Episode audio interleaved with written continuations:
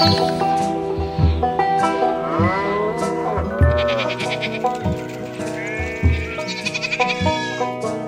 Flachlandreporter. Und das ist der Podcast, in dem sich zwei Flachlandreporter von ihrem aufregenden Leben erzählen, was sich allerdings bereits vor einem Jahr etwas eingedampft hat, weil ein Flachlandreporter nur noch übrig ist und der Flachlandreporter lange keinen guten Titel für einen Gesprächspodcast zu zweit ist. Deswegen haben wir ein Jahr ausgesetzt, jetzt ist ein Jahr rum und wir haben Neuigkeiten und deswegen sind wir wieder da, zumindest kurzzeitig. Guten Tag, Sascha. Guten Tag, Tom. Ich grüße den Mann, der äh, mich auch äh, fluent, wie der Engländer sagt, äh, auf äh, Plattdeutsch begrüßen könnte, wenn er wollte. Das äh, was wohl so sehen, yo. Das können jo. wir auch machen. Aber ich weiß nicht, ob wir dann noch die, dann haben wir noch eine spitzere Zielgruppe, ne? Ja, Tom äh, hat das Jahr genutzt und äh, eine fremde Zunge erlernt, äh, zumindest so, dass ich ihn nicht mehr verstehen kann. Ob äh, MuttersprachlerInnen ähm, äh, dieser, diesem Eindruck äh, zustimmen würden, das weiß ich nicht, aber äh, zumindest klingt es sehr eindrucksvoll. Ähm, und wir haben ja letzte Folge schon drüber gesprochen, vor einem Jahr. der, der, die Älteren erinnern sich. Dass du jetzt äh, eine Festanstellung in Aussicht hattest, die hast du mittlerweile. Äh, wie fällt deine Bilanz nach einem Jahr aus? Was sagt die Waage, Tom? Ein Jahr Büroarbeit. Äh, wie immer durchwachsen. Also da du gleich auf die Waage ansprichst, das ist sozusagen das, das, das, ähm, äh, die Achillesferse, also meiner Arbeit, denn 9 to 5 ist irgendwie so eine Zeit, wo habe ich das Gefühl, also ich weiß nicht, wie andere das machen. Wie, wie haben andere noch ein Leben, obwohl sie 9 to 5 arbeiten gehen? Das ist doch quasi unmöglich. Als freier Mitarbeiter warst du gewöhnt, du gehst arbeiten oder auch nicht und dann arbeitest du auch mal 13 Stunden, 14 Stunden, gerne auch mal ein paar Tage hintereinander, aber dann machst du auch mal ein paar Tage nix und machst nur Dollarkram. Und wenn du arbeitest, dann bist du ja frei, das heißt, du arbeitest nicht nach Zeit, du gehst fest irgendwo hin, Gemeindevertretersitzung, vorher rennst du noch eine Stunde durch den Wald oder machst irgendeinen anderen Quatsch, weißt du, und so, aber dieses 9 to 5 und du gehst da in so ein Büro und dann sitzt du an so einem Schreibtisch und dann kommst du abends wieder nach Hause. Da geht, also da schaffst du doch gar nichts mehr. Ich, ich habe überhaupt keine Vorstellung, wie Menschen das bewältigen. Und entsprechend hat mein Körper auch gesagt, oh, das ist ja nett, dass du mir jetzt wieder Ruhe gönnst. Hier hast du deine Rückenschmerzen wieder, hier hast du deinen Bauch wieder, ähm, hier hast du deinen Panzer und dein Doppelkinn wieder. Ähm, herzlich willkommen im Jojo-Effekt. Also das ist sozusagen Thema eins. Das andere, der Rollenwechsel ist geil.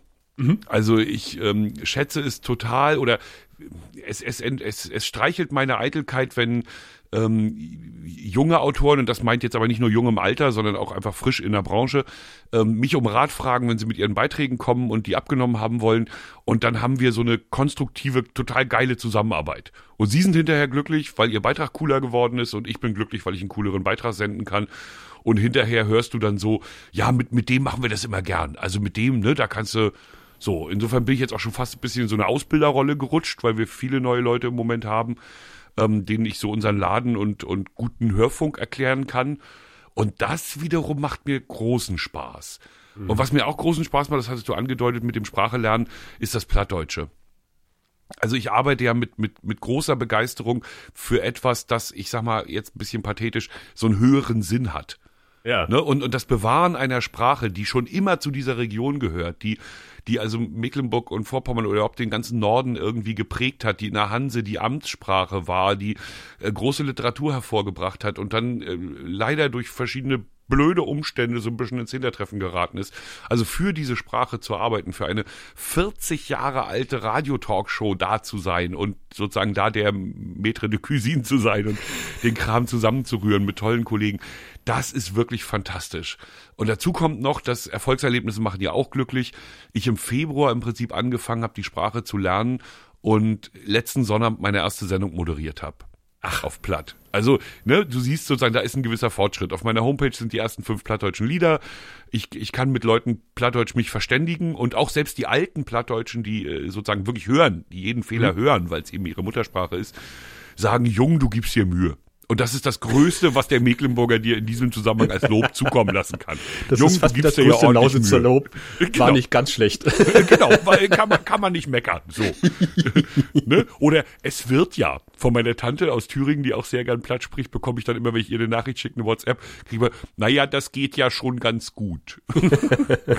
das ist tatsächlich von einem ja. Mecklenburger oder Lausitzer das äh, höchste Lob, was man kriegen kann. Ja, insofern kann ich im Moment erstmal vieles Gute berichten und ich denke, im Laufe der Sendung kommen wir auch noch auf die Dinge, die mich ganz schön fertig machen. Lieber Sascha, aber wir sind ja zusammengekommen, weil sich auch bei dir im Flachland-Reporting gewisse Veränderungen äh, einstellen werden. Und das, ähm, äh, ja, erfreut mich auf der einen Seite total, mhm. gibt aber auch unserem kleinen Zusammenkommen hier auf dieser Ebene den letzten Todesstoß, nicht wahr? Warum ja. denn das eigentlich, Sascha? Naja, ich dachte eigentlich, wir reden jetzt über das, was ich im letzten Jahr alles gemacht habe. Ich habe eine Themenliste, die geht über vier DIN A4 Seiten. Nein, Quatsch, das machen wir natürlich nicht. Können wir aber auch noch. Wir müssen nur erstmal sagen, warum wir jetzt uns tatsächlich heute verabschieden mit dieser Folge. Ja, glaube ich, äh, das, oder? Das, das kam jetzt dramaturgisch. Äh, nee, tatsächlich. Äh, äh, wird, es, wird es so sein? Du hast den 9-to-5-Job angesprochen. Auch bei mir steht eine berufliche Veränderung an. Ich nehme auch einen 9-to-5-Job wahr und du hast auch den Seitenwechsel angesprochen von frei zu fest. Bei mir ist noch ein etwas größerer Seitenwechsel, nämlich äh, von äh, der einen Seite des Mikrofons zur anderen Seite des Mikrofons. Also ich werde äh, Pressesprecher tatsächlich oder Mitarbeiter einer Pressestelle und ähm, zwar bei der Polizeidirektion in Cottbus verrückt. Ja. Ich habe, ich habe, ich, gut, äh, Sie, Sie, ihr werdet euch denken können, das weiß ich natürlich schon, aber verrückt ist tatsächlich, dass die Polizei dafür Zivilisten nimmt. Das äh, macht die brandenburgische Polizei tatsächlich äh, verstärkt in letzter Zeit. Also mhm. Also die, äh, äh, es gibt eigentlich, ich weiß gar nicht, wie es in Frankfurt an der Null aussieht, aber sonst gibt es eigentlich in jeder, in jeder Direktion ähm, angestellte Pressesprecher. Echt? Bei, bei, uns haben die ja. alle Sternchen auf, auf den Schultern. Also jeweils habe ich jetzt, ich wüsste jetzt keinen quasi zivilen Pressesprecher bei der Polizei, sondern alle, mit denen ich bisher bei uns zu tun hatte, haben tatsächlich irgendwie Schulterklappen und sind die klassische Laufbahn gegangen, bevor sie dann auf den Sessel kamen. Ja, es hat alles Vor- und Nachteile. Also natürlich, wenn du aus der Laufbahn kommst, äh, weißt du natürlich äh, bis ins kleinste Detail, wie Polizei so tickt. Ja, und äh, hast die hast die Ausbildung genossen. Zum anderen, äh, wenn du von außen kommst, äh, aber wenn wenn du halt diese Laufbahn durchschritten bist, a, a, äh, eignest du dir quasi auch ein bisschen das Polizeideutsch an. Ein bisschen bis sehr viel, muss ich dazu sagen. Die Täter Und, entfernten sich fußläufig. so ungefähr. Es gibt ja hier diverse Twitter-Kanäle mit äh, Stilblüten der Polizeipressemitteilung. Ja. Und ich glaube, das ist auch das Ansinnen, dass man sagt, okay, man holt halt äh, einen externen ran oder eine externe, um halt mal zu gucken, was kann man da vielleicht anders machen. Und äh, ich, wenn ich so dran denke, als ich angefangen habe, hier beim ORB damals noch, die beiden Pressesprecher in der Polizei ähm, im Polizeipräsidium, was es damals noch gab in Cottbus, waren auch Angestellte. Das waren auch keine Polizisten. Also das, das hat da lange Tradition. Ja. Hm? ja. Also, weil das ermöglicht ja auch, ich sag mal, also das ist sozusagen jetzt mal von der anderen Seite her gesprochen, das ermöglicht ja auch ganz normalen Menschen mit der Polizei in Kontakt zu treten. Ja. Also, es ist, also um das zu kurz zu erklären, es ist, ich hatte immer den Eindruck als, als Reporter, du brauchst einen oder es, es hilft, wenn du, wenn du irgendwie dir einen Zugang zu diesen Pressesprechern erarbeitest. Mhm. Und das funktioniert ähnlich wie bei der Bundeswehr. Mein Kollege, der, der viel mit der Bundeswehr zu tun hat, sagt auch, ne, gut, dass ich gedient habe. Ich kann die mit dem entsprechenden Rang ansprechen und so, ne, und das öffnet mir Türen. Und ähnlich habe ich den Eindruck, ist das auch immer bei der Polizei. Wenn es zumindest über das normale Maß, was sie auch in der Pressemitteilung veröffentlichen, hinausgeht. Also ich sage mal auch Hintergrundinformationen und so ein paar mhm. Dinge, die eben nicht für die Veröffentlichung sind, aber unter vier eben wichtig sind, dass man da eben mal, ne, also sozusagen in der Redaktion plus Pressesprecher sich mal unterhält, unter zwei, unter vier, wie auch immer. Ähm, da, da ist es schon, also ich hatte jetzt das Glück, dass der Name meines Vaters hier in den Polizeipräsidien noch so ein bisschen nachhalte. Aha. Der war bis zur Wende mal Polizist und äh, äh, auch meine Schwester ist dann auf diese Laufbahn gegangen, sozusagen. Also die diese Namen meiner Verwandten halten so, und dadurch hatte ich so einen Vertrauensvorschuss, mhm. zumindest bei den direkten Leuten, die in der Direktion äh, in dem Gebiet tätig waren. Das war immer ganz günstig.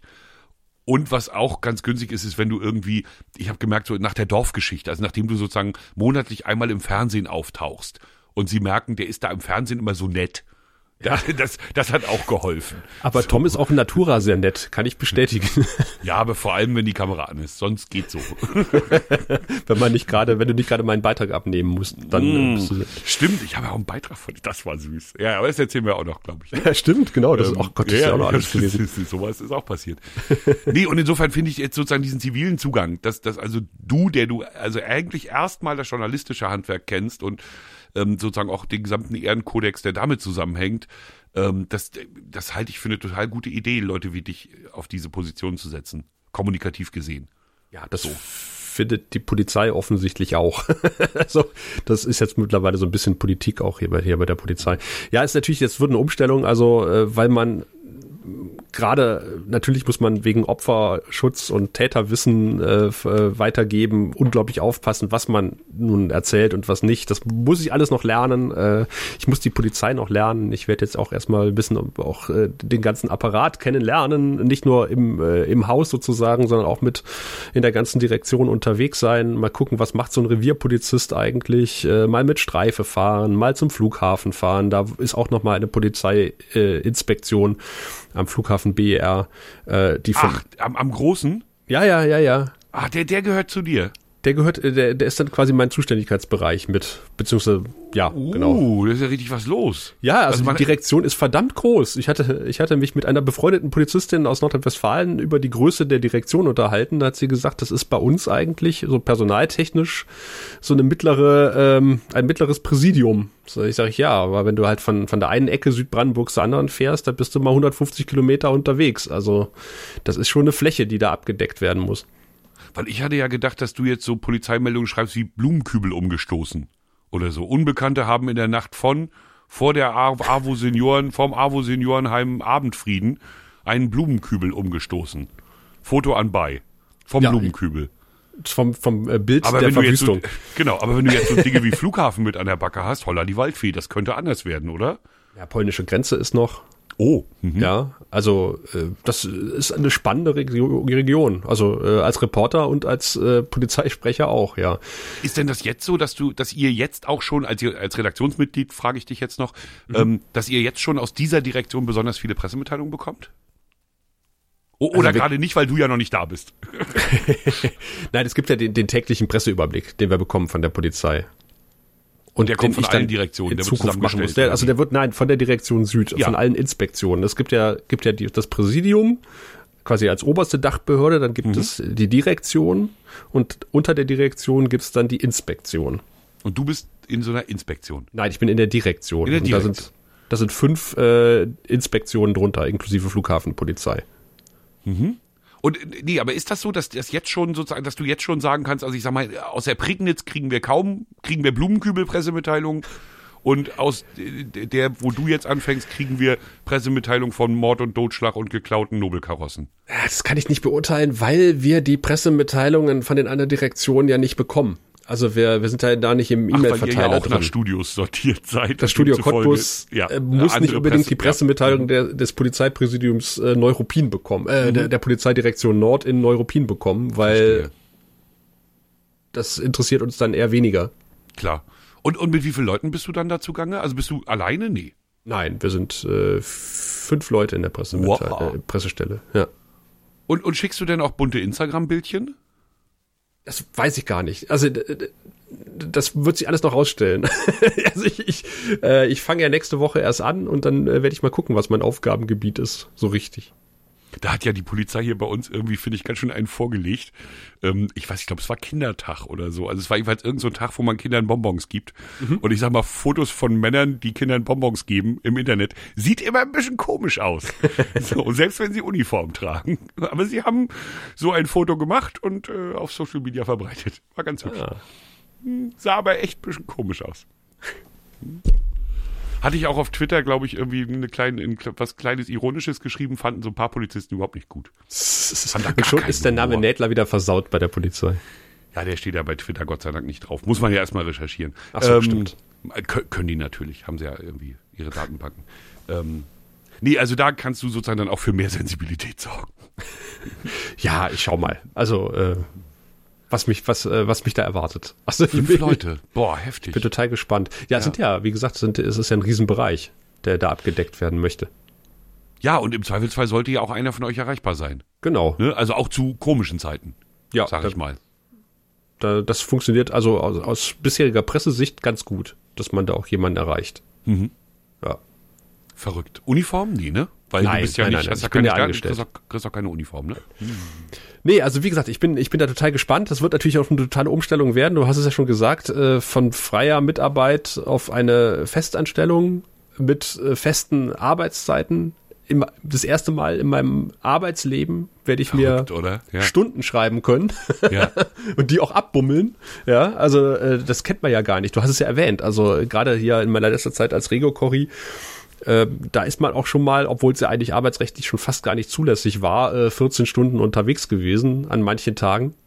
Ähm, und sag mal, die, die achteinhalb Stunden werden schon regelmäßig ausgereizt oder zehn Stunden, Ja, die man aber- maximal arbeiten darf. Naja, man hat halt, man, man kann es eben tatsächlich für die, die nicht freier Reporter sind und hier zuhören, man kann es eben tatsächlich am Ende mit einer Selbstständigkeit äh, vergleichen. Ne, also wenn ich meine eigene Firma habe, dann ist ja auch, dann gucke ich ja auch nicht auf die Uhr, sondern auf die Ergebnisse. Und so ist das ja als freier Mitarbeiter im Prinzip auch. Ja, und da gibt's natürlich auch Tage, das hast du ja auch erwähnt, als freier Mitarbeiter, wo dann die Arbeit nach einer Stunde erledigt ist und dann ist äh, das Tageswerk geschafft und dann äh, kann man sich auch anderen Sachen widmen. Ne? Das wird wirklich dann eine Umstellung werden, zu sagen, okay, man hat halt einen, festen Arbeitsturnus, an dem man sich Ja. halten muss. Ja. Nee, als Freier ist das ja immer eine Mischkalkulation gewesen. ne? Oder ist es äh, ja noch bei dir sozusagen jetzt in den letzten Zügen? Ähm, ne, du hast Aufträge, die sind also wirklich fix erledigt, auch einfach dank Erfahrung. Ne, wenn, wenn du sozusagen, so wie du jetzt, weiß ich nicht, wie lange warst du jetzt dabei? 20 Jahre? Ja, 22 Jahre jetzt. 22 Jahre, da hast du jede Telefonnummer und hast jeden Typen schon mal einmal getroffen. Und wenn es dann heißt, irgendwie frag doch da mal schnell nach, dann muss der Jungspund irgendwie erst sich die Telefonnummer raussuchen, sich Vertrauen erarbeiten, am Pressesprecher vorbei und hinten dran irgendwie, ne, wenn er ganz viel Glück hat, kriegt er Informationen. Aber nach 22 Jahren kann man direkt anrufen und ne, kriegt in der Regel das zu wissen, was man wissen will. Und das geht dann manchmal auch ganz schnell. Ja, man hat sich Ja, auch dann einen gewissen also- Ruf erarbeitet. Das ist ja, das, das Vertrauensverhältnis ist halt schon wichtig. Äh, Mhm. Das, was du vorhin angesprochen hast, dass man unter zwei vielleicht sagen kann, man kann halt ein bisschen mehr erzählen oder man kriegt halt ein bisschen mehr erzählt aus Verwaltungen und äh, man sitzt dann am Ende und sagt, okay, was kann man jetzt da offiziell dazu äh, über den Sender blasen und was nicht. Ne? Ja. Also manchmal Ja. ist der Kontext ja wichtiger als die eigentliche Information. Also, weil man muss die Information auch in den Kontext einordnen. Und dann ist ein vermeintlicher Skandal manchmal einfach auch nur eine Luftnummer. Ne? Allerdings. Allerdings. Manches, das ist ja dieses Extra-3-Prinzip, ne? Manchmal klingen die Extra-3-Stories einfach so verrückt, dass man sagt, das kann doch nicht wahr sein. Ja. Und ich sag mal, wenn man die Gegenseite gehört hat, dann ist es auch nicht wahr. Also nicht, nicht so einfach zumindest. Ne? Mein Lieblingsbeispiel habe ich ja hundertmal erzählt, sind diese Straßenbahnschienen, die sie hier in Sprien auf, angeblich auf der falschen Seite verlegt haben, ne? Genau. So, wo man wirklich denkt, wie kann man Straßenbahnschienen auf die, ja, es hatte Schick und Pli, es hatte Sinn. Also es sollte, naja, wie dem auch sei. Ähm, nee, aber was ich sagen wollte ist, und, und dann hast du eben mal Tage, wo tatsächlich Frühdienst ist und du aus eigenem Antrieb, weil es dich einfach auch interessiert und du als guter Reporter denkst, das muss ich wissen, abends noch in eine Gemeindevertretersitzung gehst. Und zack, hat der Tag 16 Stunden und in unseren Gebieten ja immer noch durchs Fahren, ja, erst recht. Ja. Ne? Und, Sache mal, kannst, kannst du zum, also du kannst ja bestimmte Sachen sind ja auch intern, da redet man ja nicht drüber, aber vielleicht so viel, ähm, war das Bewerbungsverfahren anstrengend? Also ich war äh, noch nie so gut vorbereitet wie bei meinem Bewerbungsgespräch, muss ich ganz ehrlich sagen. Also ich gehe natürlich auch in ein Interview gut vorbereitet rein, ähm, weil ich ja irgendwie gucken muss, dass mir mein Gegenüber kein Kappes erzählt oder den Kappes gegebenenfalls als Kappes äh, äh, ansprechen kann. Entlarven. ja, entlarven, ja. Und natürlich bin ich da äh, wirklich, ich habe ich hab irgendwie das Polizeigesetz gewälzt. Ich habe äh, mir die Struktur, die, das Organigramm der Polizei in Brandenburg einge, eingeprägt. Äh, ein bisschen was konnte ich halt durch meine äh, Arbeit für die Feuerwehr. Ich mache ja Pressearbeit seit zehn Jahren für die Feuerwehr. Da kannst du natürlich, kannst du mir natürlich auch nachts um drei wecken und mich fragen zu fotografieren an der Einsatzstelle und ich kann dir die Grundzüge äh, des Person, äh, einer Person des öffentlichen Zeitgeschehens, des relativen öffentlichen Zeitgeschehens, kann ich dir sagen, was du fotografieren könntest und was nicht und äh, wie man mit, äh, mit Presse an der Einsatzstelle umgeht. Das ist halt mein Steckenpferd. Ähm, und wenn so eine Frage kommt, dann kann ich das natürlich gut beantworten. Aber äh, es, es war sehr lustig. Äh, Da hat mich dann einer dann wieder rausgeleitet am Ende des Abends äh, des Bewerbungsgespräches und hat gesagt, also ich habe jetzt selber noch Sachen über die Polizei gelernt, die wusste ich gar nicht. Das hat der Polizist zu dir gesagt. ja, das war Ja, wie geil. Ja, das war eigentlich ein Praktikant aus der Verwaltung, der gesagt Ja, hat, okay, also aber- ich Aber auch jemand, der eigentlich gut Bescheid, ja. Nee, und vielleicht noch kurz dieser Einschub für alle, die uns zum ersten und zum letzten Mal hören. Äh, Es sei denn, sie hören dann noch die alten Folgen nach. Ähm, Sascha hat ja nicht nur Pressearbeit für die Polizei, äh, für die Feuerwehr gemacht, sondern Sascha ist aktiver Feuerwehrmann. genau, genau. Was also auch heißt, dass dir, ich sag mal vorsichtig, jetzt mal ist jetzt keine Wertung, ähm, hierarchische und äh, autoritäre Strukturen eher vertraut sind auch.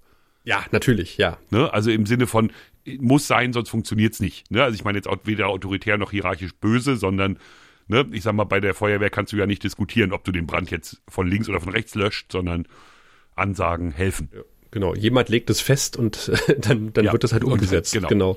Mhm. Also auch, sag mal, das, das hilft natürlich auch. Das hat mir natürlich auch bei der Bewerbung geholfen, dass ich bei der Feuerwehr bin seit mehreren Jahren, Jahrzehnten und äh, einfach mich auf Einsatzstellen bewegen kann und, ja. und weiß, wie der Hase läuft, wenn halt ein Einsatz ist. Äh, ich habe es natürlich den Kameraden dann auch mitgeteilt, äh, also den äh, der Wehrführung hier und habe gesagt, es kann natürlich dann passieren, dass ich dann mal eine Einsatzstelle auftauche und habe die falsche Weste an. nicht wundern. Nicht. Ja. Naja, und bei, das ist ja vielleicht auch ein Vorteil, weiß ich nicht, ähm, ähm, also bei uns würde ich jetzt aus dem Bauch sagen, würde ein, ein ziviler Pressesprecher alleine sein. Zumindest jetzt in Orten wie Ludwigslust oder so, ne, wo halt die kleineren Direktionen, äh, die kleineren, was auch immer, ich habe das nicht so gut drauf, die Strukturen, ähm, sind. Da würde ich jetzt potenziell behaupten, dass dann so ein Pressesprecher auch eher alleine tätig ist. Ähm, in deinem Fall kommst du ja in eine, in eine gute Struktur. Genau. Ne, das heißt sozusagen auch alle Fehler, die man potenziell am Anfang machen könnte, ne, hier zu offen, da zu verschlossen, keine Ahnung, ne, also irgendwo diesen Mittelweg, den man da finden muss in der Kommunikation, ähm, dass du den ja auch mit Kollegen abstimmen kannst, genau, die auch genau. vom Fach sind und äh, wo du nicht alleine bist einfach. Das glaube ich, ist auch sehr nützlich. Ja, ich werde auch nicht ins kalte Wasser geschmissen und dann äh, ab, ab morgen gibst du jetzt hier die ersten O-Töne. Das, das äh, wird auch nicht funktionieren. Das muss ja. ich mir alles erarbeiten, aber ich bin ja auch nicht äh, erst seit gestern auf der Welt. Das wird schon irgendwie funktionieren, hoffe ich. Und, und kriegst du sowas wie eine, ich sag mal in Anführungsstrichen, praktische Einführung? Hier so äh, Kamerakind, äh, Kamerakind Sascha, also ähm, dass, dass du mal so irgendwo mitfährst, irgendwie, also ganz praktisch Polizeileben kennenlernst? Ja, ja, ich fahre dann äh, Ende des Monats schon mit Streife. Okay. Habe ich das verpasst? Hattest du das schon erzählt? Das habe ich schon erzählt. So hörst du mir zu. Nein, das hast du mir geschrieben heute Morgen. Ah ja. Gestern ja. Abend. Ach so, aber ich Oder, dachte, ich hätte es vorhin auch schon äh, kurz so, mal äh, ange, angesprochen. Also, wenn ja, dann Redundanz ist ja manchmal auch nicht schlecht in so einem Podcast. wenn man irgendwie den Staubsauger eben angemacht hat, dann hat man jetzt nochmal gehört, dass Sascha zur Einführung auch mal auf Streife fährt. Ich dachte gerade praktische Einleitung an der oder Einweisung an der Kamera, äh, das brauche ich glaube ich nicht mehr. also das wird schon hinkriegen, wie man eine Kamera sein. hält. Ja, und, und man, und es ist ja auch nicht deine Aufgabe, einen Einsatz zu filmen. Das nee. wird ganz sicher nie deine Aufgabe sein. Also habe ich jeweils noch nicht erlebt, dass Nee, das ne? geht dann eher bei, bei anderen Anlässen, dass man da mal ein, äh, ein Video, ein kurzes Video macht äh, fürs Intranet oder was weiß ich. Mal schauen. Mhm. Ob ich ja. da einen, einen Polizei, es gibt einen Polizeipodcast äh, im Land Brandenburg. Ähm, ob ich mich da nur engagiere? Ja, ja, tatsächlich. Ein, ah. ein hm. Ja. Na, bei uns fangen immer mehr Politiker an. Also ich glaube, unsere Sozial, nee, Bild, Bildungs, also gibt jeweils aus ein paar Häusern hier im, im gibt es mittlerweile eigene Podcasts. Ah. Weiß bloß nicht, wer die hört. Ich wüsste einen für Frau Schwesig, äh, Wortstream. Wordstream 2 dann aber. Hm? Wordstream ja. 2. Ich glaube, da will sie nicht mehr so viel drüber hören, weil das irgendwie. das ist auch wirklich erstaunlich, wie sie das ausgesessen hat. Ja. Also wie unsere Landesregierung geschafft hat, da zu sagen, wir haben damit überhaupt nichts zu tun. Und, und auch Herr Pegel, ne, der sich ja sozusagen, der ja gesagt hat, also der damals ähm, noch Energieminister, der also damals gesagt hat, dass er hat sich das ausgedacht. Wir machen da hier Stiftung und dann baut die Stiftung einfach Nord Stream 2 weiter, damit die Amis hier keine Boykott und so, damit das alles funktioniert. Machen wir einfach eine Stiftung. Und da ist, der ist jetzt Innenminister, ne? Also. Ja. Ich habe dir, ich habe dir eigentlich damit gerechnet, das habe ich dir auch geschrieben, damals TM, äh, dass Frau Schwesig dann über den Erdbeerkuchen stolpert. Nicht über Nord Stream 2, sondern über den falschen Erdbeerkuchen. es, ich sag mal so, es hätte Mecklenburg-Vorpommern ähnlich gesehen. Ja. Entschuldigung. Ah, was was war denn das noch? Sie hatte einen, äh, einen, einen nicht gebackenen, selbstgebackenen Kuchen als selbstgebacken ausgegeben, oder? Wie war das? Ja, und war das nicht aber Backhaus? War das nicht unser, der Backhaus unser, der, war das, der ausgerechnet Backhaus. Landwirtschaftsminister der Welt? Ja. Der, der ist ja quasi seit der Wende durchgehend tätig. Ich glaube, ich übertreibe, aber fast. Also ähm, jedenfalls der dienstälteste Minister Deutschlands, glaube ich, mittlerweile, Herr Backhaus. Ähm, und nee, der war das, glaube ich. Also, und, und der stolpert aber nicht. Also der, wenn du den erlebst, wie, wie, wie, wie, ah, ich sag mal ganz böse, aalglatt er sich zwischen, ähm, ich bin der große Freund der Bauern, ich bin aber auch Freund der Umweltschützer, ich sorge aber auch für gutes Frühstück in den Kitas, wie er sich also in diesen Feldern bewegt, mhm. äh, der wird tatsächlich in Rente gehen als Minister. Da wird, glaube ich, nichts passieren. Auch kein Erdbeerkuchen wird dazwischen kommen. Kein Stück Erdbeerkuchen passt zwischen unsere Freundschaft. und, und, und so sag mal, jetzt noch mal so, mhm. was sagt das Herz? Also Wehmut bisschen? 22 Jahre? Äh, sowohl als auch. Also ähm, ich habe jetzt am Freitag meinen letzten Tag beim RBB. Ich habe mir jetzt also noch Urlaub genommen, weil ich das jetzt irgendwie ist momentan so ein ganz komisches Spannungsfeld. Ich habe die neue Arbeit schon unterschrieben und bin offiziell noch bei der alten und äh, habe jetzt gesagt, okay, ich, ich mache jetzt erstmal Urlaub, beziehungsweise ich gehe jetzt erstmal nicht arbeiten, ich muss ja noch ein bisschen was vorbereiten. Auch die letzten Tage war wirklich Papierkram, Papierkram, Papierkram zusammensuchen, irgendwelche Unterlagen, weil öffentlicher Dienst. Und ähm, Jetzt muss ich die ganzen Sachen vom RBB zusammensuchen, die hier noch äh, ich natürlich äh, rumliegen habe als Regio Kochi. Die will ich natürlich auch vollzählig wieder abgeben. Äh, den Kolleginnen und Kollegen noch auch einen frisch gebackenen Erdbeerkuchen vorbeibringen. Das ist nett. Und äh, ja, und dann gebe ich da meinen Ausstand. Und das wird, glaube ich, dann no noch mal schwierig werden. Also ich glaube, da, da wird es dann wirklich emotional. Die, die letzten Wochen waren dann eher so, naja, ich ich wusste ja im Grunde genommen, äh, dass ich was Neues habe und das macht das Arbeiten dann doch entspannter, weißt du?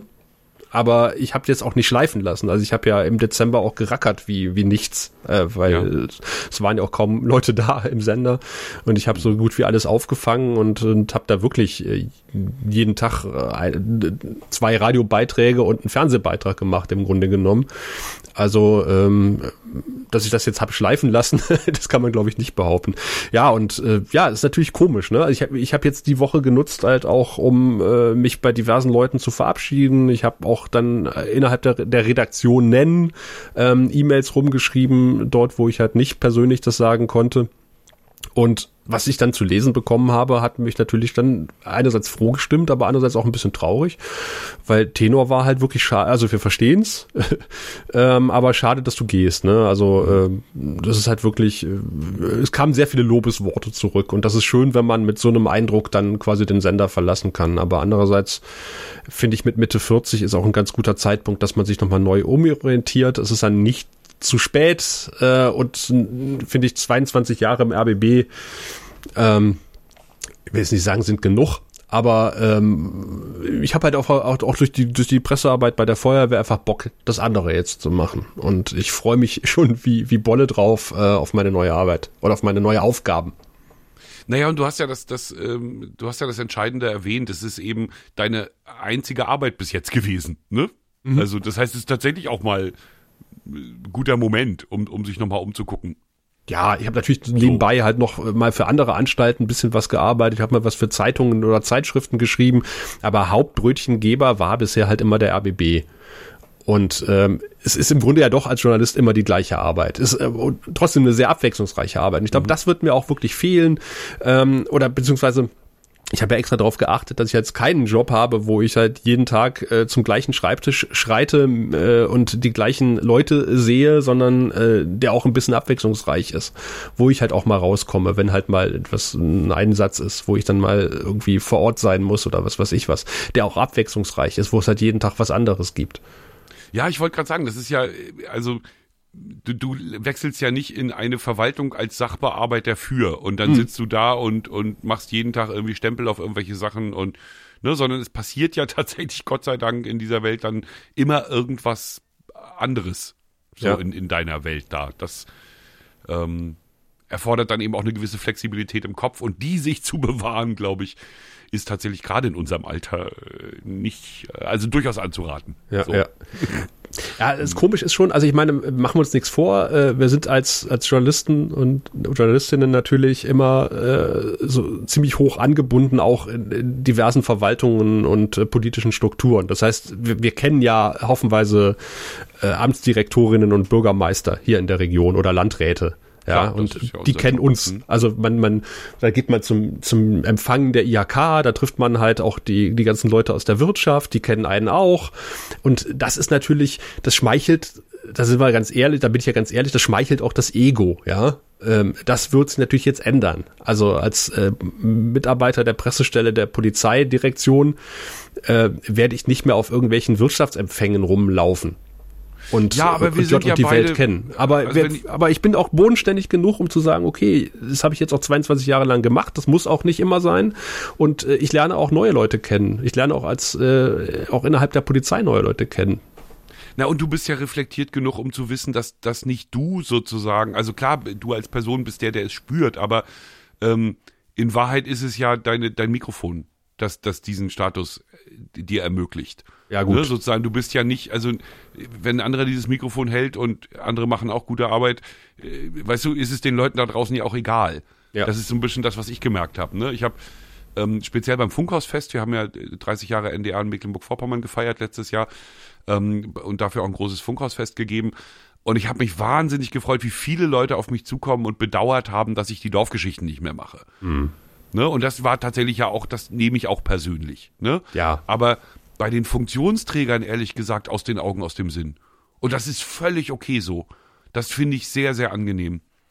Ne, Ja, es gibt jetzt hier und da nochmal Berührungspunkte, wo ich sie auch anfunken kann und mich freue, dass ich eben, weiß ich nicht, zum Bürgermeister von Dobbertin, dass ich da WhatsApp schreiben kann und dann guckt der mal, ob unsere Plabbermöll, ne, unsere, unsere Talkshow, die immer durchs Land reist, auch mal bei ihm Station machen kann. Das ist gut. Ne, aber ansonsten, ähm, da muss ich sagen, dass das habe ich besser vertragen, als ich gedacht habe. Mhm. Diesen, diesen Eitelkeitsaspekt. Ja, so, weil, und- hm? ja, nee, du erst. Und ich denke mal, auch in fünf Jahren wird äh, im, im Studio Cottbus äh, auch keiner mehr sagen, ach, der Erler, schade, dass der nicht mehr da ist, sondern es wird vielleicht dann, klar, klar haben wir Berührungspunkte, weil äh, wir dann täglich miteinander telefonieren, weil die fragen, was gibt's Neues bei der Polizei? Äh, da werde ich dann den ein oder anderen alten Kollegen dann noch am Rohr haben, aber auch dann viele junge Leute, die dazukommen, Eben, Eben, hoffentlich. lass mich dich desillusionieren, es wird keine fünf Jahre dauern. Und dann ist, äh, ich kenne, ich bin ja auch lang genug in dem Laden. Äh, ich habe genug Leute kommen und gehen sehen. Mhm. Und äh, denen schreit Genau. jetzt auch kein Hahn mehr hinterher. Also im Grunde genommen, ja, man ist ersetzbar. Ich glaube, das muss Ja. man sich immer im Kopf halten. Genau. Und ich, wie gesagt, ich glaube, so bodenständig bin ich. Und ich habe jetzt auch, äh, hatte eine neue junge Kollegin angefangen bei uns, die hatte ich als Praktikantin schon Mhm. begleitet, Ja. zweimal. Und da habe ich auch gedacht, so, okay, jetzt, äh, meine Mutter war ja Kindergärtnerin lange Zeit und die hat dann, als dann so langsam ihre, ihre Kindergartenkinder mit den neuen Kindern kamen, hat sie gesagt, äh, ja, jetzt wäre vielleicht mal die Zeit, was anderes zu machen. Und ich, ich will jetzt die Kollegin, hallo, gru- hallo, wenn du zuhörst, äh, nicht mit einem Kindergartenkind vergleichen. Ich mag sie sehr. Ähm, Nee, aber aber, es ist ja um einfach, die man macht sich Alltags- dann halt Gedanken, wenn man denkt, okay, die, die habe ich, die kenne ich seit, die, die war, die war 14, als sie hier war und jetzt ist sie meine Kollegin. Ne? Also Ja, ja, ja, klar. Ja. Nee, und es ist, also worüber wir, glaube ich, auch zumindest kurz reden müssen, ist, ist der Grund, warum sowas beim öffentlich-rechtlichen eigentlich gang und gäbe ist, dass freie Mitarbeiter äh, zu irgendeinem bestimmten Zeitpunkt irgendwo hinwechseln.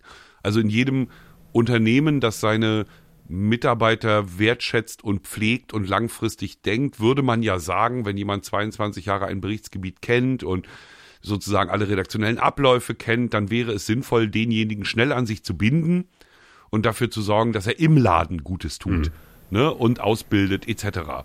Ähm, da müssen wir aber ehrlich sein, so ist der öffentlich-rechtliche nicht. Also wer als freier Mitarbeiter beim öffentlich-rechtlichen anheuert, sollte die Zeit als freier Mitarbeiter genießen wollen und Bock drauf haben. Die hat verdammt viele Vorteile. Ähm, nicht zuletzt, das vielleicht auch kurz aus dem Nähkästchen geplaudert, auch finanziell. Also ähm, da muss ich, mache ich keinen Hehl draus. Also ich, ich verdiene jetzt weniger als früher. Ne? Also die, sozusagen der Seitenwechsel hat in der Hinsicht keine Vorteile gebracht, was in einem Jahr, in dem alles teurer wird, auch nicht so eine wahnsinnig gute Idee war. Aber ähm, das ist was anderes. Dafür ist der Job geil. Ähm, Nee, aber der öffentlich-rechtliche hat tatsächlich nicht die Stellenkontingente zur Verfügung, um ähm, freie Mitarbeiter in der Form, in der ich es manchmal auch wünschenswert fände, ähm, eine Perspektive zu bieten. Das Ja. ist leider so. Ne? Und das ist eben gerade auch jetzt, also beim RBB reden wir ja auch über enorme Sparmaßnahmen. Beim NDR haben wir vor zwei oder drei Jahren über diese 300 Millionen geredet, die wir einsparen müssen. Da wird's dann auch nicht besser, weil natürlich ja. einfach auch alte Stellen, die es mal gab, äh, dann einfach wegrationalisiert werden. Ne? Entlassungen sind ja bei uns Gott sei Dank nicht an der Tagesordnung, aber ähm, Stellenstreichung, wo also einfach die Stellen es dann nicht mehr gibt, das äh, natürlich gibt's das, ja. Wenn ich überlege, wir hatten mal getrennt eine Umwelt- und eine Landwirtschaftsredaktion, was ja durchaus sinnvoll ist, ne, die beiden Bereiche zu trennen. Ähm, die gibt's nicht mehr. Also jetzt gibt's halt noch eine Landwirtschaftsredaktion. Fertig. So. Gibt ja auch einen Landwirtschaftsminister, der für beides zuständig ist. Also insofern. ja, genau. Insofern, warum soll das bei uns nicht geben? nee, aber das ist eben, wie gesagt, das ist ein, ein Modell, dass der öffentlich, an dem, an dem der öffentlich-rechtliche ein bisschen rumlaboriert und auch, äh, das ist, glaube ich, systemimmanent, seit, seit es ihn wahrscheinlich seit den 80er Jahren vermute ich mal oder auf alle Fälle seit den 90ern, dass man als freier Mitarbeiter eher davon ausgehen muss, dass man sich nach Ablauf seiner Sollzeit was anderes sucht. Dann ist die Sollzeit weggefallen. Ne? Da profitieren wir ja beide von. Also ich bin Stimmt. länger da gewesen, als man normalerweise früher mal da sein durfte. Ne? Ich habe also 15 Jahre, glaube ich, frei gearbeitet. Du jetzt 22. Früher waren 12 Jahre 12. Begrenzung. Ne? Weil der öffentlich-rechtliche Angst hatte, dass du dich nach 12 einklagst. Ne, nach zwölf ist dann der Richter auch eher gewillt zu sagen, na ja, sie arbeiten ja doch ähm, arbeitnehmerähnlich, insofern ne, ähm, stellen sie den Mann mal ein. Muss man aber auch sagen, die meisten Freien haben überhaupt keinen Bock, sich einzuklagen. Und ja, nee, der, hätte ich auch. haben die öffentlich-rechtlichen irgendwann gemerkt. Also, ne, du, also du willst doch nicht in einem Arbeitsumfeld arbeiten, in dem dich eigentlich keiner haben will. Also was für ein Quatsch. Ne? Ja. Also nur, nur um die Sicherheit zu haben. So. Ne? Also ich finde tatsächlich nach wie vor, ähm, ohne das glorifizieren zu wollen, die freie Mitarbeit hat viele, viele, viele Vorteile. Das stimmt. Den, der Nachteil ist natürlich, dass man oft seinem Geld hinterher rennt. Ne? Man muss halt irgendwelche Abrechnungszettel schreiben, hoffen, dass die äh, Chefetage dem, äh, dem Abgerechneten zustimmt, äh, dass, dass das äh, schnell in der Holi, also Honorar- und Lizenzenabteilung, abgerechnet wird und abgestempelt, nochmal abgestempelt und dann kommt irgendwann das Geld, dann kommt, ähm, dann muss man gucken, haben die wirklich alles abgerechnet, was man, abge äh, was man eingereicht hat. Das fällt natürlich bei einem festangestellten Verhältnis weg. Ne? Also da hat man, da kriegt man am Ende des Monats oder wann auch immer sein Gehalt und man weiß auch, man kann kalkulieren, ja, man sagt irgendwie am Ende, ich, ich weiß halt, ich habe ein Jahresgehalt von XY oder ich kriege am Ende meines Monats genau diesen Betrag und ähm, kann mich drauf verlassen, ich kann damit kalkulieren. Das kannst du als Freier natürlich nicht. Ne? Ja, wobei wir da auch sozusagen, das klingt jetzt, das, ja. ich glaube, das klingt zu scharf. Also wenn du eine Weile lang im Geschäft bist, Natürlich. dann weißt du, was mindestens monatlich reinkommt. Also selbst wenn du dich auf die faule Haut legst, weißt du noch, am Ende des Monats landest du ungefähr bei Summe X. Mhm, genau. Ne? Also das ist schon okay. Also ne? und dieses Hinterherrennen, das Sascha jetzt meinte, ja, man füllt Zettel aus und die gehen dann sozusagen ihren Weg durchs Haus und müssen viele Hände passieren und ich habe aber nie die Erfahrung, also wenn ich mal Geld später bekommen habe, dann lag es daran, dass ich meine Abrechnung verschlammt habe. Ne, also ja, das kommt dazu, da bin ich auch so ein Typ für. da lag es also nicht am Rest des Ladens, sondern in der Regel an mir. Ähm, das, das war nie das Problem. Also die, die großen Nachteile der freien Mitarbeit, ich weiß ja nicht, ob wir hier vielleicht auch dem einen oder anderen noch einen Ratschlag geben können. Ähm, die großen Nachteile der freien Mitarbeit liegen natürlich, wie bei jedem Selbstständigen, darin, dass wenn krank, dann Problem. Mhm. Ne, wenn krank, dann Kühlschrank leer das bisschen Krankengeld, was es gibt, das äh, fängt das nicht auf, was man normalerweise verdient. Ne? Also mal eine Woche krank sein, das, da reicht man ja auch gar keinen Krankenschein ein, ne? sondern für eine Woche krank sein ist man dann einfach nicht da und hat dann eine Woche weniger Geld verdient. Das ist tatsächlich ein, ein Problem. Ähm, Gerade dann auch, ich habe Kollegen erlebt, die, die nach Unfällen länger krank waren. Die haben sich dann tatsächlich was anderes gesucht hinterher, weil sie gemerkt haben, dass ne, so zwei, drei Monate mal mhm. kein Geld verdienen, das äh, geht dann doch nicht. Also da hatte ich zunehmend Sorge als eben nicht mehr ganz junger Mensch, ähm, dass sozusagen jetzt auch irgendwann solche Momente dann mal kommen und das ist sozusagen eine gewisse Sicherheit, die ich mir ähm, jetzt mit meinem 9-to-5-Job äh, 5 Job natürlich ermöglicht habe. Das ist ähm, das ist super.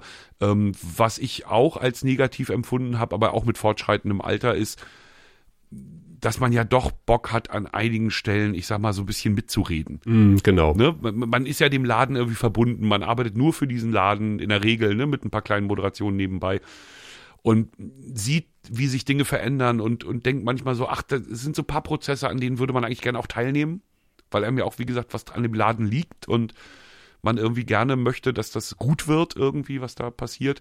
Und darauf hat man natürlich als Freier überhaupt keinen Einfluss. Also das spielt, ne, da muss man ganz ehrlich sein, da spielt man eben, da ist man Dienstleister, ne, und den Dienstleister fragst du ja auch nicht, wie du dein Unternehmen organisieren sollst. Ähm, das es sei denn, so. man ist dann äh, Berater als Dienstleister und dann äh, ist das dann, natürlich, dann hat man es geschafft wieder. im Grunde genommen. Ja? Man kann anderen Leuten erzählen, wieder. wie sie Arbeit machen sollen. So, das, das ist vielleicht ein Nachteil. Ähm, und ich habe es auch nie ganz geschafft, dieses ähm, dieses 24-Stunden-Reporter-Sein abzulegen. Ne, weil du sitzt ja, das muss man auch ehrlich sein, du sitzt ja in privaten Gesprächen und hast eigentlich immer das Reporterohr offen. Mm. Ne? Oder, oder, oder siehst irgendwas, wenn du rumfährst und denkst, ach, da ist ja schon wieder Auftrag und so, ne? Und das ist dann manchmal schwer gewesen, auch im Urlaub oder so, vernünftig abzuschalten, auch mal das Telefon wirklich auszumachen, weil du immer gedacht hast, was ich jetzt nicht erfahre, ne, das erfahre ich beim nächsten Mal nicht mehr und das sagt mir dann keiner mehr. Und ne, wenn ich den Auftrag jetzt nicht annehme, dann weiß ich nicht, ob ich ihn beim nächsten Mal noch kriege und so. Ähm, das, das hat mich auch naja, nicht so genervt, dass ich deswegen meine freie Mitarbeit aufgegeben hätte, aber das war tatsächlich auch ein Zustand, den ich mit ins Festangestellten-Dasein genommen habe und den ich mir aber abgewöhnen musste. Tatsächlich musste, sonst wirst du ja. da krank.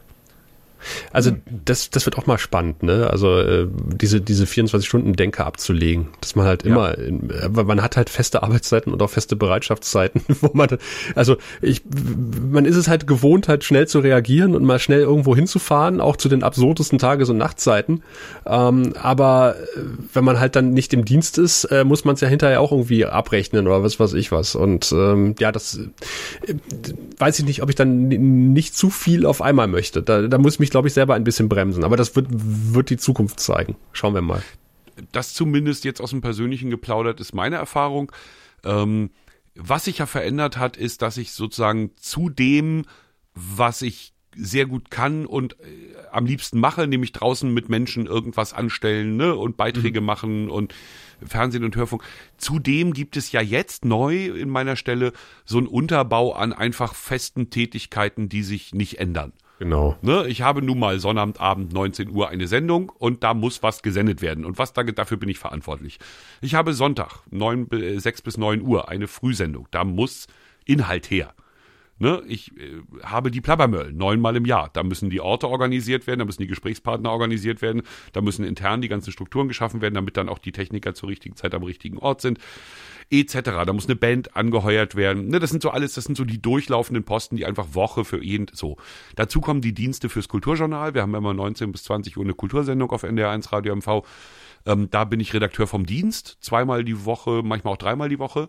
Ähm, auch das ist sozusagen so ein Grundrauschen, was einfach da ist und nötig ist. Ne? Also Sendungen betreuen, Beiträge abnehmen, Beiträge beauftragen, planen etc. Diesen ganzen Kram. Das sozusagen ist das Grundrauschen, was eh laufen muss. Mhm. Ne? Und ich habe eben gemerkt, dass das, was ich am liebsten mache, das sind eben die, die Töffeltütchen, die dann oben drauf kommen.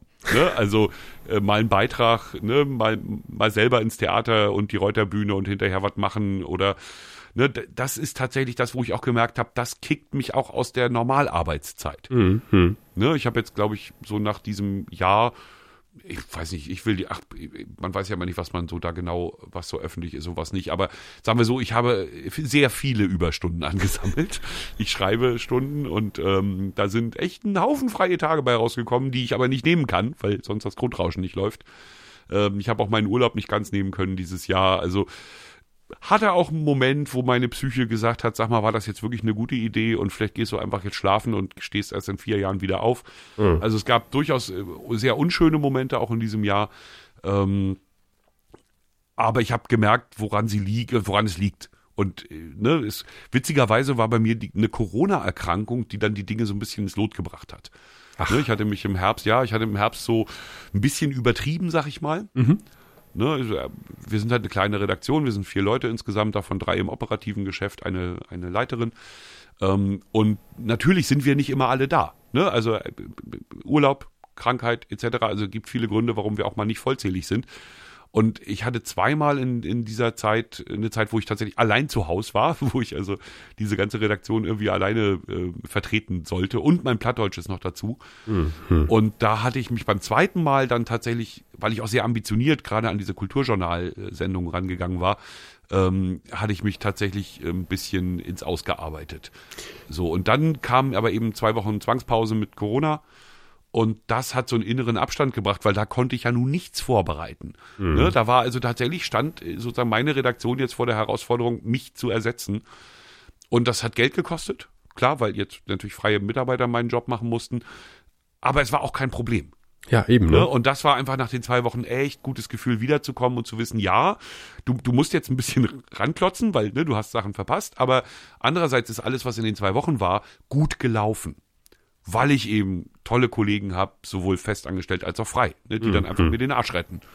So, und dann, und dann muss man auch sagen, das ist ja auch so eine Gelassenheit, die man ähm, vielleicht erst später erlebt. Ähm, wir operieren nicht am offenen Herzen.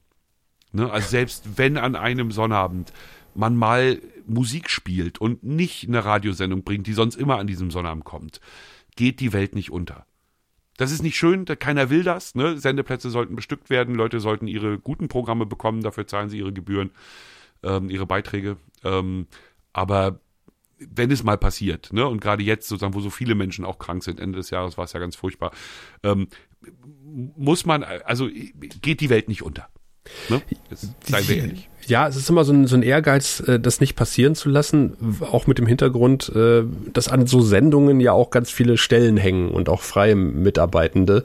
Und ähm, man darf nicht den Eindruck erwecken, dass es auch ohne diese Sendung gehen würde, weil nämlich dann der Arbeitgeber, der Sender auch ganz schnell sagen könnte, ach, guck mal, äh, da kann man auch Musik senden statt den Wortbeitrag und dann sparen wir sogar noch Personalkosten. ja, Ja, wo, wobei das natürlich, also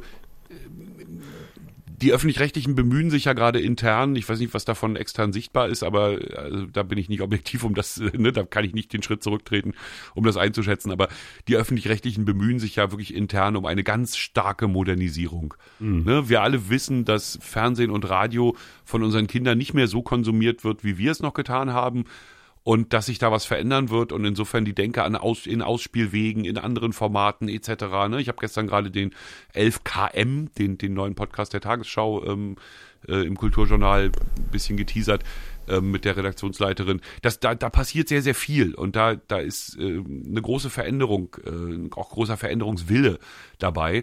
Und insofern bin ich immer ganz guter Hoffnung, dass wenn sowas passiert, ich genau die von dir formulierte Angst nicht haben muss, sondern im Gegenteil jeder auch in der Chefetage begriffen hat, in Zukunft wird niemand mehr für Musik bezahlen. Also, ne, sein, also ja. keiner wird mehr zufrieden sein, wenn er seinen Beitrag bezahlt und dann ein Radioprogramm mit kuratierter Musik bekommt. Weil mhm. da kann er Spotify, Apple Music etc. nutzen. Da wird er uns nicht mehr für brauchen. Ne, ja, sondern unsere Stärke sind regionale Informationen, Sachen, die du nirgendwo anders kriegst. Und das können wir eben richtig gut. Das habe ich dir ja auch schon privat gesagt. Äh, dann müssen die Sender aber auch den Schritt konsequent weitergehen und einfach mal diese Redaktionen auflösen. Weil dieser, dieser ganze Klumpatsch, äh, ich kann den Beitrag nicht einkaufen, weil mein Etat ausgeschöpft ist für meine Sendung. Ähm, und bei der Nachbarsendung ist der Etat noch nicht ausgeschöpft. Da könnten wir das Geld nehmen, aber das darf ich nicht, weil andere Redaktion.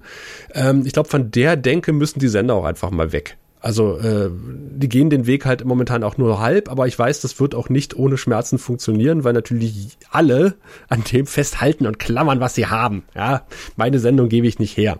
Aber im Grunde, ähm, diese Denke, meine Sendung, deine Se der Sendung, das ist wie mein Feuer, dein Feuer. Ja, ähm, das, ist, das funktioniert genau, nicht. Es wärmt uns beide. Ja. Es wärmt uns beide, ähm, genau.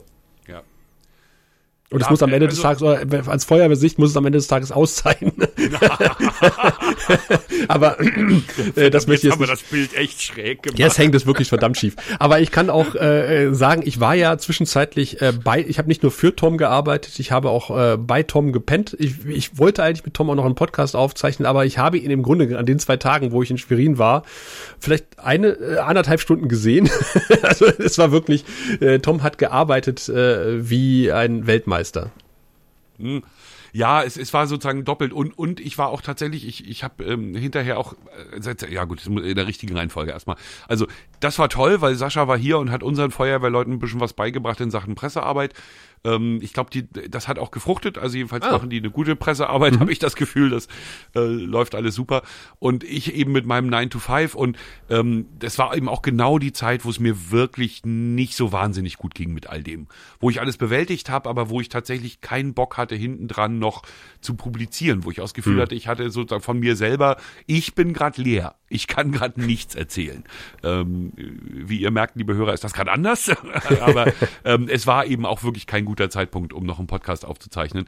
Und es war witzigerweise kurz nach der Zeit, in der mich ein ganz junger Kollege angesprochen hat, ein Volontär, der uns hört, witzigerweise, also Grüße. der sozusagen mich angesprochen hat, weil äh, er unsere Sendung kennt. Und der hat mich dann angerufen, nachdem er auch schon mal bei mir im Büro gesessen hat und wir uns nett unterhalten haben, ähm, und gesagt, Thomas, ihr müsst jetzt was machen. Ne, da war gerade RBB, ne, und da war gerade Funkhaus Kiel und da war gerade Hamburg, ne, also sozusagen all diese öffentlich-rechtlichen Skandale und Skandä Skandälchen, die auf den Tisch kamen, waren gerade aktuell und er sagte, ihr müsst, ne, jetzt Flachlandreporter, bitte. Ne, ich habe gesagt, nee, ich bin sorry, ich bin einfach leer, ich kann dazu gerade, nee, was soll ich sagen? Ne, also es gibt eine umfangreiche Berichterstattung. Ich kann von innen da jetzt nicht weder Öl ins Feuer gießen noch besänftigend tätig sein. Ich habe da, ne, also Zumal man auch sagen muss, dass die, die, die Sachen, die in Kiel, in Hamburg, also ne, da ging es ja eher so um Strukturen und Macht und wie man sie ausnutzt. Ähm, bei euch ging es ja noch einen Schritt weiter, da war noch sehr viel mehr Geld im Spiel. Ähm, das, das sind auch Geschichten, die wir hier in Schwerin tatsächlich nicht kennen. Wir mhm. haben, als all das hochgekommen ist, hat, äh, haben wir in Schwerin das Unterste zu Oberst gekehrt und haben tatsächlich in einem äh, wirklich bisher nicht dagewesenen offenen Prozess miteinander uns darüber unterhalten ne, wo sozusagen unsere Versäumnisse, wo wir Mist gebaut haben, so. Und wir haben tatsächlich nichts gefunden, was irgendwie auch nur annähernd diese Dimension hatte. Ja. Ne, und das ist natürlich auch ein gutes Gefühl, dass du hier in Schwerin in so einem Laden arbeitest, wo bei allem, was es zu meckern gibt, und das gibt es in jedem Laden, ähm, man doch irgendwie sauber ist mit sich und der Welt. So hat, ist jedenfalls so unser Gefühl gewesen am Schluss. Ja, gut, über mit Einschränkung. Die ganze RBB-Geschichte, da ist, glaube ich, schon so viel zu gesagt worden. Da brauche ich mich nicht hm. auch noch zu äußern. Nee, ich wollte das jetzt auch nicht noch, äh, ich wollte ja. nur sozusagen diese Situation beschreiben, die da, die da im Herbst äh, auch über mich kam. Ja, aber es war trotzdem ähm, schön in Schwerin. Und äh, ich habe das erste Mal Ludwigs Lust kennengelernt.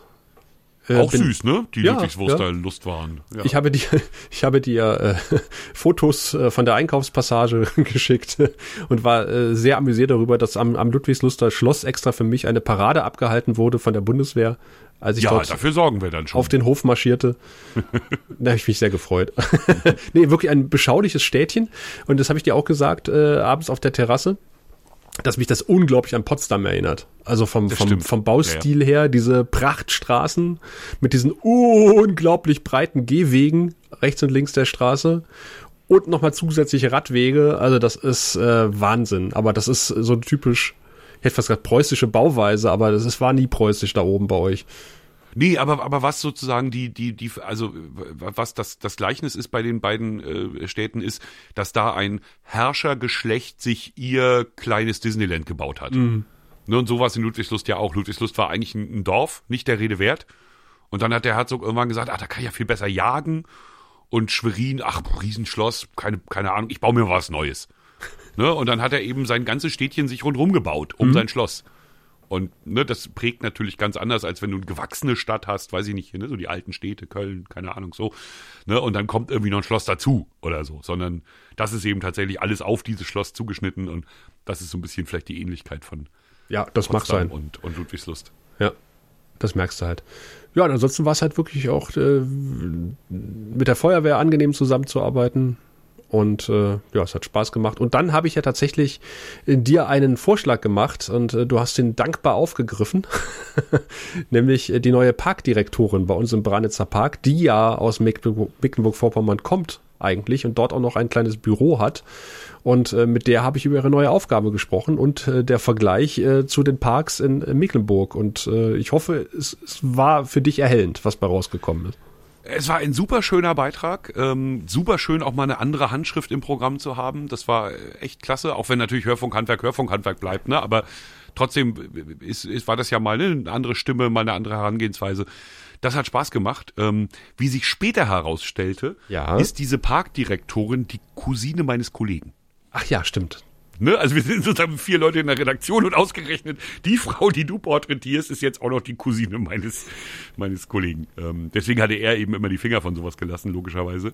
Ähm, aber als es dann von außen kam, hat er sich sehr gefreut und fand auch deinen Beitrag toll. Und ich hoffe, äh, du hast es vorhin erwähnt mit der Abrechnung, dass das wenigstens problemlos gelaufen ist. Das hat dann funktioniert. Und du also, auch dein Geld bekommen hast. Die NDR-Honorarabteilung rief mich dann im Urlaub an, den ich äh, lustigerweise gerade in Mecklenburg-Vorpommern Mecklenburg verbracht hatte.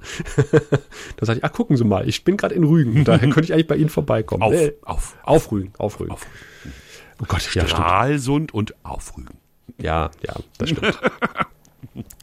ja, äh, ja, ist halt auch ziemlich schwierig, wenn du halt als Lausitzer äh, einen Beitrag machst für eine andere Sendeanstalt äh, mit dem Wunsch, dass bitte aus dem Blick der anderen Sendeanstalt zu machen. Ne? Das äh, ist dann immer so ein Spagat, ähm, der aber auch das Hirn ein bisschen fordert und man, es hat mir auch Spaß gemacht. Ja, und andererseits muss man sagen, dadurch, dass ja die Protagonistin sozusagen der, der Link war zwischen den Welten, ähm, ließ es sich natürlich an ihr gut erzählen. Ja. Ne, also das hat auch super funktioniert. Also das ist total aufgegangen. Nee, würde würd ich mir eigentlich wünschen, dass wir mehr solche Sachen bekommen. Ähm, ich habe im Moment so ein Thema, das, das mich umtreibt, ähm, das mit den Berliner Festspielen zu tun hat. Mhm. Ähm, da kann ich aber nichts dran machen. Das ist, ne, also Berlin halt, Berliner Festspiele. Ähm, und da würde ich mir eigentlich eher wünschen, dass Mecklenburg-Vorpommern da jemanden hätte in Berlin, der, der das sozusagen mal aus Sicht der Mecklenburger und Vorpommern aufrollen könnte. Ähm, aber so ist es halt nicht. Da müssen wir mal gucken, ob irgendein Hauptstadtjournalist irgendwann mal drauf kommt und dann kriege ich das Thema ja vielleicht tatsächlich frei Haus geliefert. Übrigens, ich, ja. das, das kurz ist auch ein ganz großer Gewinn. Ähm, ich habe vorhin also diese Erfurt, Erfurt als Redakteur vom Dienst für mhm. eine Sendung, für diese Stundensendung, die wir jeden Abend haben, das Kulturjournal. Ähm, da senden wir immer drei bis na, drei bis sechs, also sechs Beiträge senden wir immer. Und davon versuchen wir natürlich so viel wie möglich regional zu machen. Aber manchmal gibt Mecklenburg-Vorpommern auch keine sechs Beiträge her oder die Kollegen schaffen einen Beitrag nicht oder weiß der Geier. Ne? Es gibt viele Gründe, warum wir dann auf den großen Speicher der ARD zugreifen können. Mhm. NDR Kultur und NDR Info sind da natürlich große Partner für uns. Aber eben auch der Rest der ARD. Ne? Wir können ja tatsächlich da einfach ins Füllhorn greifen und uns rausnehmen, was wir wollen. Und das ist auch privat unglaublich befriedigend. Ne? Also wenn du dann tatsächlich mal einen schönen Beitrag über Kultur in London, Kultur in New York, in Hamburg, in Buxtehude. Weißt du, wenn du einfach mal so eine, eine Sicht kriegst, die, die, die im Land halt tatsächlich nicht so stattfindet, weil ne, regional bedingt. Also wenn du so, wie sagt meine Chefin immer, na, ist ja auch, kann ja auch nicht schaden, wenn du mal was Neues zu wissen kriegst. Ja, und genau so ist das. Ne? Du, du sitzt dann als RVD oft morgens so eine Stunde da und scannst so die Medienlandschaft, was so gerade auf dem Markt ist, wer gestorben ist, wer ähm, ne, Pat Bennington haben wir zum Beispiel gestern Abend gesendet, ne? die mhm. ist 70 geworden. Ähm, wenn die Red Hot Chili Peppers ein Jubiläum haben, ne, gibt's in der Regel Beiträge von irgendwo. Na klar, die werden schon ja, schön hatte gestern Geburtstag. Sein. Äh, ja, nee, braucht man dann gar nicht. Dann ist der Regionalbezug auch nicht so wichtig, Ach, ne, okay. ne, sondern mhm. das läuft dann tatsächlich unter schön, dass du auch mal einen Blick in die Welt kriegst. Ja. Ne, und das mag ich an diesem Kulturjournal so sehr, dass du vorne einen Schwerpunkt hast von mindestens einer halben Stunde, der ganz und gar regional ist, der ist eigentlich auch wirklich mindestens eine halbe Stunde lang und dann aber eben, wie gesagt, hinten so ein bisschen noch in die Welt guckst. Hm. Und das ist toll, gerade wie gesagt beim Beiträge aussuchen, weil wenn du die aussuchst, vertiefst du dich ja auch in so ein Thema noch, ne? Und du musst ja dann noch die Anmoderationen, wenn nicht schreiben, so noch vorbereiten für die Kollegen. Oft auch schreiben, klar. Ähm, nee, das ist, das ist extrem befriedigend, macht viel Spaß. Schön. Ja, ich habe Blicke auf ein Jahr äh, Regio-Corri zurück im Spree-Neiße-Kreis und es war anstrengend, aber auch ganz schön muss man auch ganz ehrlich sagen. Also die Technik hier zu haben und mal schnell irgendwo reinspringen zu können. Und äh, ich muss auch sagen, ich bin da sicherer geworden. Mit dieser, das hat auch der Cutter mir dann erzählt. Also er, hat gesagt, ach, dein erster Mojo-Beitrag, also Mojo, Mo Mobile Journalism, ja, ja, also im Handy drehen.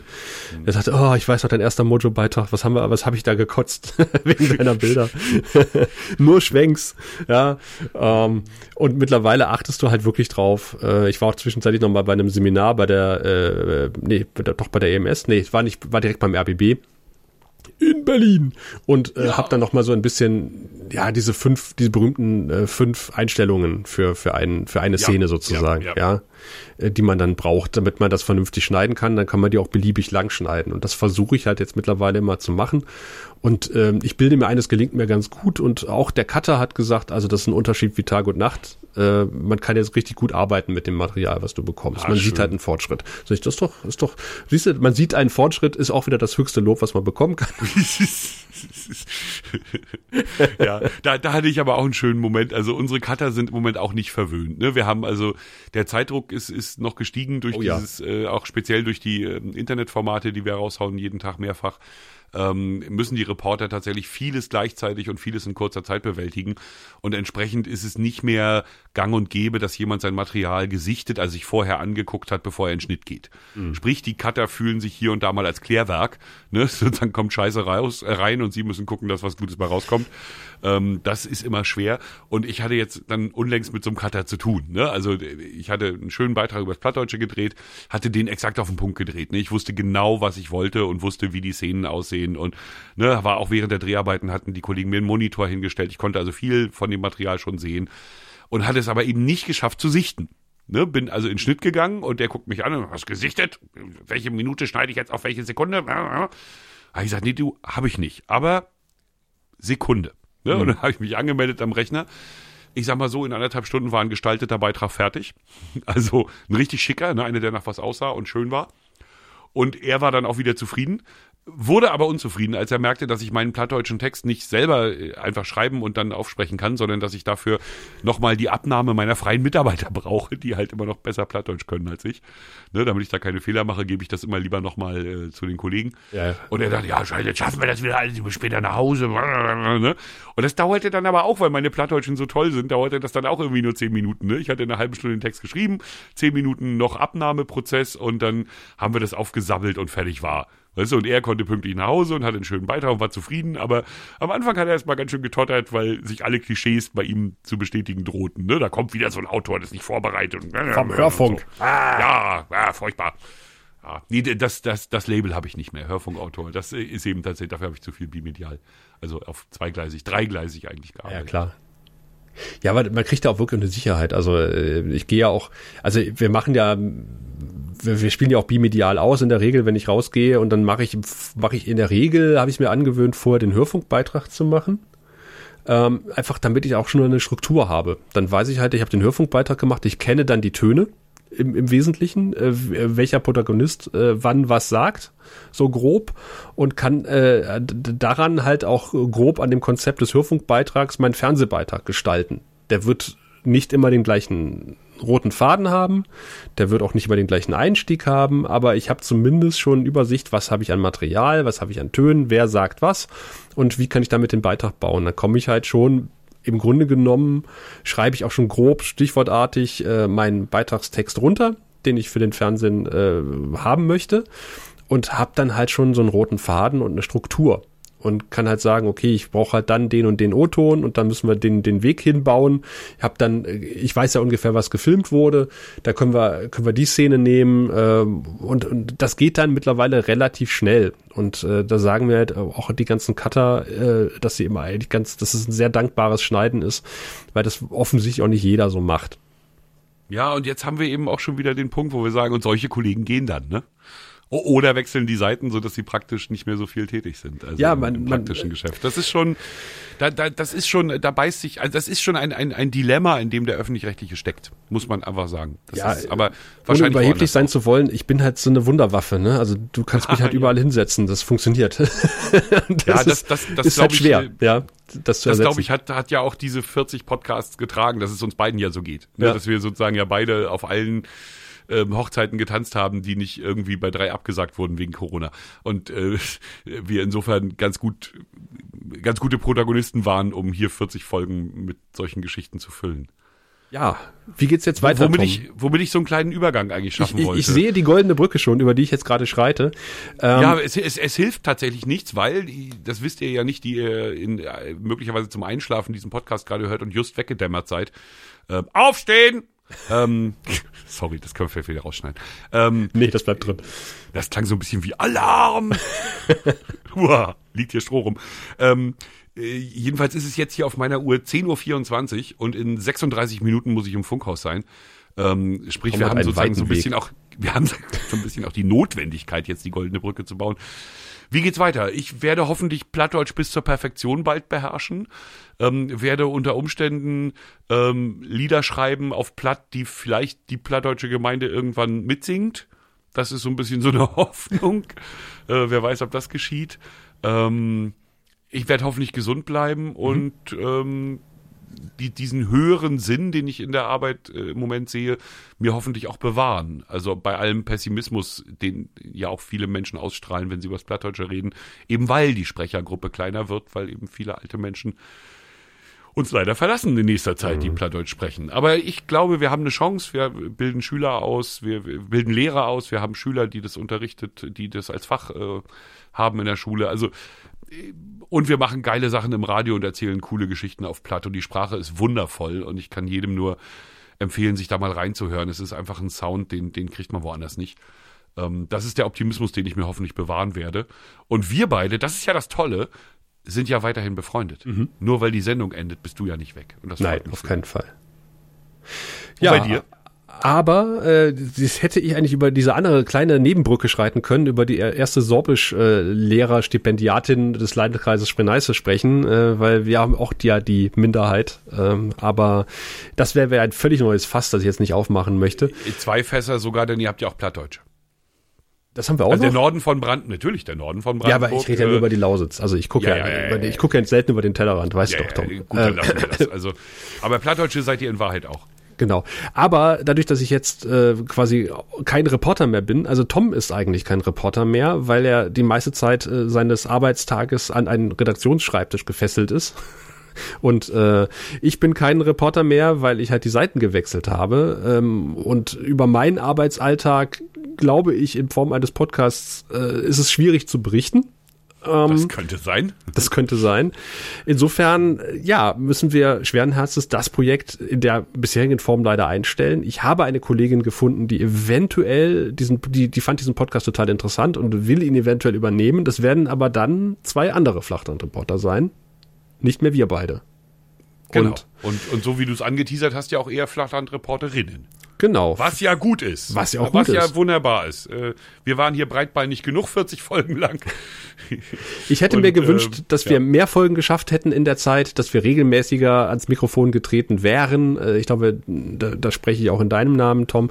Aber äh, es hat halt nicht immer, das, das, dieses berühmte Leben ist immer dazwischen gekommen. Und es hat mir trotzdem unglaublich viel Spaß gemacht, von meinem Alltag zu berichten. Ich hoffe, ich konnte oder wir konnten das eine oder andere erhellen, die eine oder andere Frage beantworten, die man vielleicht immer mal hatte im Zusammenhang mit äh, Journalismus. Und ähm, ja, was vielleicht hängen geblieben ist, auch wir kochen nur mit natürlichen Zutaten. Und ähm, vielen Dank für, für, für, für, für die letzten Jahre, äh, die ihr hier zugehört habt. Äh, man sieht sich immer mindestens zweimal im Leben. Und äh, insofern sage ich Dankeschön und bis bald. Und äh, darf ich jetzt zum letzten Mal an die angeschlossenen Funkhäuser geben? Oder möchtest du noch was sagen? Sascha. Ich sag bloß Tschüss in die Runde und kann alles nur unterstreichen, was Sascha gesagt hat. Passt auf auf euch. Und wir geben zurück an die angeschlossenen Podcatcher. Tschüss.